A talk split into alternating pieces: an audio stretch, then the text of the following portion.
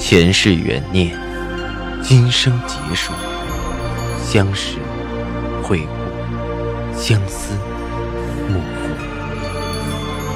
忘川河畔苦等，三生石前许愿，浮华落尽，只余情深入。欢迎收听由喜马拉雅出品的《情似故人来》，作者。文安初心忆故人，蒋波，魅影，明月照经纶，莫千林。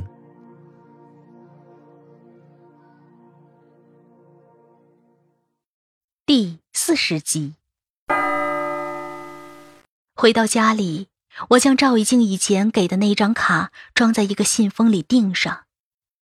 这卡里给婆婆治病花了两万块，我早已补上了。只是那枚翠绿绿的小玉叶，我在手里把玩了很久。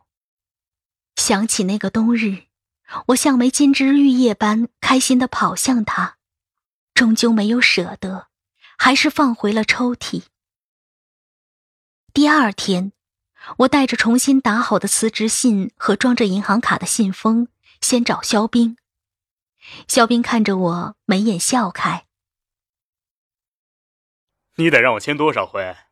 不如省事儿，别走算了。我笑笑，没有回答，又去到赵以静的办公室，敲了几下没人应，走到隔壁连小茹的办公室，她微笑道：“宋姐，赵总今天早晨的飞机回南京了。”好像一直紧绷的弦忽然松弛，我竟然有种莫名的轻松。难道我自己也害怕最终的别离，却被连小如一句话又敲回现实？不过赵总吩咐了，不论宋姐拿什么报告，都可以盖他的签名章。一盆冷水从头浇下来，这才符合他的个性，够冷够绝。他的签名章，平日里连小如保管的跟尚方宝剑似的，轻易用不上。除非绝等大事，外加他亲自电话批示，才盖得上。这回为了我的事，也属不易。我缓缓把辞职报告递给林小茹。我只有这个需要赵总批一下。林小茹扫了眼报告，脸上出现戏剧性的变化，从笑意盈盈变成嘴巴张成 O 型。哦，宋姐，你开玩笑啊？你干的好好的，这是做什么？我不知道怎么解释。小茹是个性子耿直的人，因为连兵的缘故，对亲近赵以静的女人都没什么好脸，对我却是个例外。也许是我长得寡淡，拖家带口也构不成威胁。我勉强笑笑，啊，身体不好，想休息一阵子。连小茹还是不相信。嗯，我得亲自问问，这要弄错了，老大还不得砍死我？又给赵以静拨了个电话，办公室很静，只听得赵以静那边的声音平静中有丝恼怒。给他签了，就猛地挂了电话。连小茹拿着手机一愣，吃炸药了。说着，拿起章，左看看，右看看，抬头问我：“宋姐，这戳下去，你就真走了？你真的要离开老大？”离开老大，这个叫法让我有些别扭。我慌乱的点着头：“啊，想好了，盖吧。”那个信封袋还是没敢给连小茹，毕竟是十万，不好随便给他。以后再有机会见到赵以静再说。拿着签好章的辞职报告，我交到了人力资源部，等着各种档案关系转结、工资清算。我手边所有的材料都整理好，文件夹交给了肖冰，电脑上也分门别类的存好。我自己的东西，除了充电器之类必需品，剩下桌上的杯垫儿，剩下的花果茶都没有清理。也许以后坐在我位子上的同事还用得上。还有一盆绿植，是逛花鸟市场买的袖珍椰子，也留了下来。谁喜欢就拿去好了。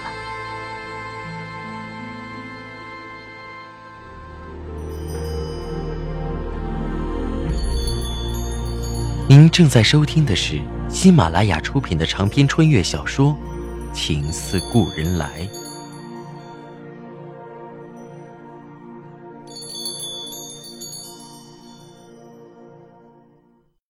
我开始了新的找工作，有了之前的经历，再投简历并不难，而且销售本来也是缺口大的工种，只是很多需要出差四处跑，公司本身的状况也不尽如人意，做生不如做熟，面试了几次都觉得不痛快后，我给老邓打了个电话，之前他还开玩笑让我过去，没想到料事如神。还真有这么一天，我并没有对这个学长客气。还要人吗？老邓愣了一下，随即笑得爽朗。要啊，你不嫌公司小，活多尽管来，我站在门口接你都行。新工作就这么定下来了。老邓没有谦虚，公司的确不大，他和另外两个朋友合的股份。但整个公司就七八个人，即便是那三位老总，也得事必躬亲，亲自拉单子跑业务。老邓的公司叫喜雅，这个俗俗的名字很符合他的个性。我主要做销售，外带老邓的秘书，兼各种打杂跑腿。老邓的公司运行也快一年了，从开始主营面料，到现在主营生丝。老邓说：“对小公司来说，生丝更好做，利润大些。近些年生丝原料价格一直上涨，而成品面料的价涨幅并不大，所以这种倒挂的现象也给生丝很大的空间。只是丝织恒是大企业，又有自己的蚕种基地生产生丝，所以受这方面的影响很小。人已经在西亚开始上班了。”司之恒那里的手续却吭哧吭哧一直办不完。人走茶凉是老道理了，往往都是入职快，离职慢。催了很久人力资源，还说工资没有核算完。去人才提档案的证明也是迟迟开不出来。直到喜雅负责人事的小荣半开玩笑的和我说：“宋姐，你再不把材料备齐，社保都不好上了。”我才迫不得已又跑到司之恒去蘑菇。去之前给肖冰打了电话，知道他在，我就直接去了他那里。推门进去，半个月没见，他倒更瘦削了些。我开着玩笑：“ 大总监忙成这样啊？”“忙？什么时候见我不忙？”肖冰见到我，嘴角绽开：“你怎么过来了？”还不是离职的事儿，拖到现在也没谱，你也不帮我催催。我看着他，还是熟悉的感觉，温和深沉。你怎么知道我没帮过你？肖冰睨了我一眼。不过你比我清楚是谁不放慢。我的心砰的跳了一下，脸顿时红了。嗯，我哪知道，谁谁啊？说完，又补了一句：“字都签了，还有什么不放的？”肖冰唇际上扬，笑着：“还说不知道？”顿了顿，道：“不知道你们的心思，一个是说起来就脸红，一个是提起来就脸黑。对了，他今天在，你要不要去问问他？”“不不。”我忙摆手：“算了。”拖就拖吧，大不了我在那头只领工资就好了。又和肖冰聊了聊我那边公司的情况，肖冰这里的情形也不甚乐观，国内市场有些疲软，竞争对手太多，而且非常规的抢单有些应接不暇。聊了一会儿，我也不便再打扰他，转身去了人力资源，给我的还是老一套说辞。哦，还没算完呢，等领导签字呢。我也知道催了没用，便转身走了。经过原来的办公室，忽然有种想进去的冲动，推了下门没推开。经过的徐云见到我，惊喜着：“哎，宋姐回来了，找小马聊天啊。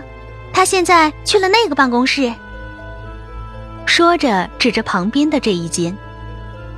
这间现在是资料室了，赵总办公室放不下的书报资料都扔在里面。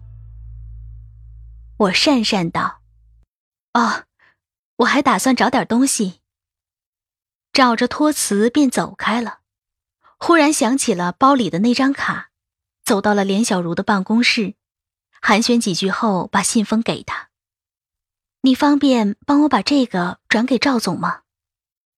连小茹看了看我，笑道：“哎老大就在里头啊，你怕什么？又不是没见过。”看我神色为难，接过了信封。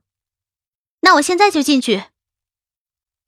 看着连小茹手里拿着我的信封袋走进了赵以静的办公室，我转身走了出去，给她发了条短信：“卡让小茹给你了。”过了很久，依然没有收到她的任何回复，却收到了连小茹的短信：“宋姐，你的信封我交了，老大看了以后扔了。”我在公司门口顿了顿，转身看了看熟悉的大厅，胸口闷闷的，有点疼。没有道别，没有再见，我没有再去找赵以静。我把卡还给赵以静之后的一周，司之恒的人力资源部给我打电话，说手续已经办好了。我去拿了证明，到了人才交流中心把档案转了，正式在喜雅这边。办了入职。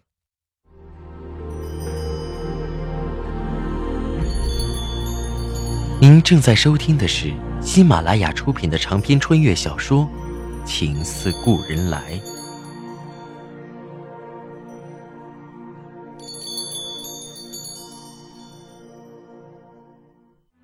司之恒依旧联系的人只有肖冰和姚青莲。姚青莲自我离职后。同我的关系从之前的冰刀双剑缓和了不少，但也无法再回复到之前的亲密无间。只是偶尔打打电话问问近况，而他也不在我面前提赵以静，似乎那已经是他的归属，不必同我提起。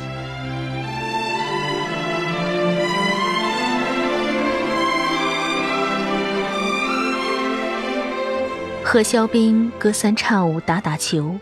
叫着孟凡玲，一个月倒见了五六次。司之恒北京分公司高层有所调动，李副总回了总部，空出一个副总的位置，肖冰顺理成章的上位。我和孟凡玲让他请客，肖冰也不在乎，请我们吃了一顿至尊品味的法国大餐，大快朵颐。我开着玩笑。早看出你是大将之才了，这回开心了吧？还凑合。肖冰没我想象的开心，也不知是不形于色，淡淡笑着。还没总监的时候权力大，那时起码市场自己说了算。我有些不解。副总不更是你说了算吗？肖冰摊手。以后再和你细说，先吃开心点。孟凡玲若有所思的说着：“嗯，与其坐着不痛快，出来单干也不错。”说着，潇洒的甩甩短发。我忙制止：“哎，肖斌可是司之恒的元老，离了他，公司会不赚的。我在维护谁的利益？我也不知道，只是觉得赵以静和肖斌这两个人，不管谁离开谁，实在如同左膀离了右臂。”会是个痛心的局面。肖冰看着孟凡林笑道：“你觉这丫头是在恭维我吗？”说着看我笑得意味深长。我可不会离开她的。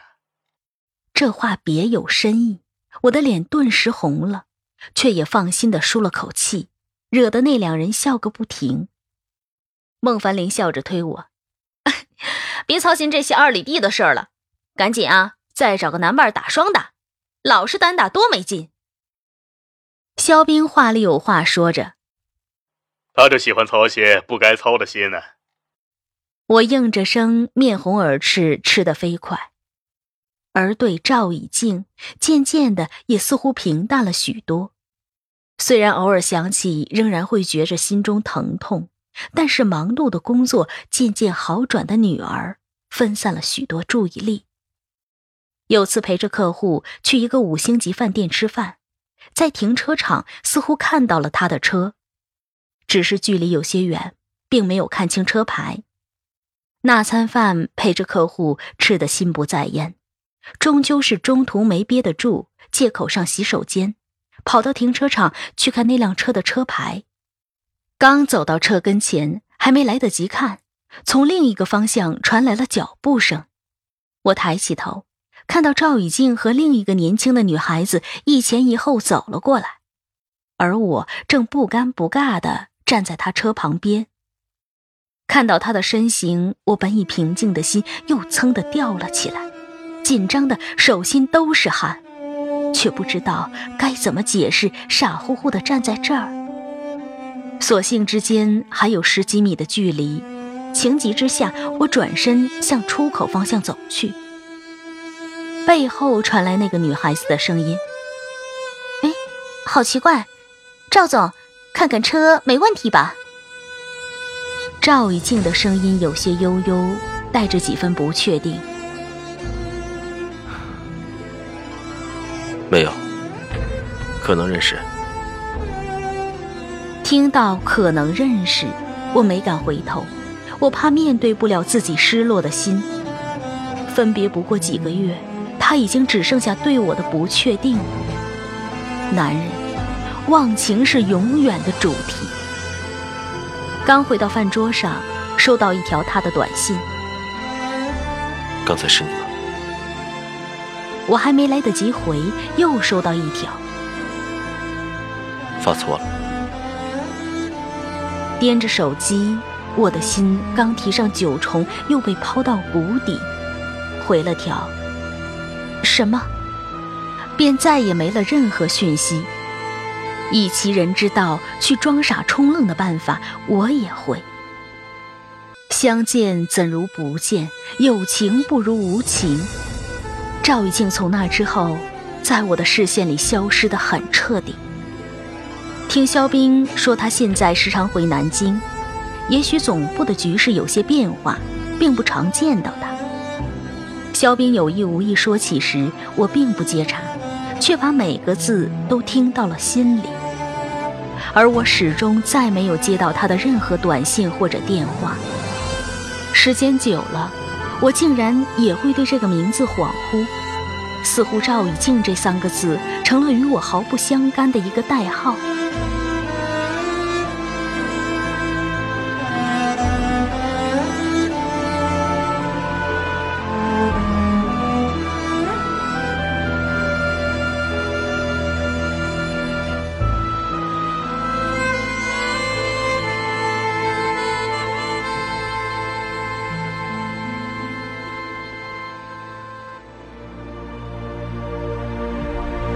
听众朋友，您刚刚收听到的是喜马拉雅出品的长篇穿越小说《情似故人来》，作者文安初心忆故人，播讲魅影，明月照经纶，莫千林。更多精彩有声书，尽在喜马拉雅。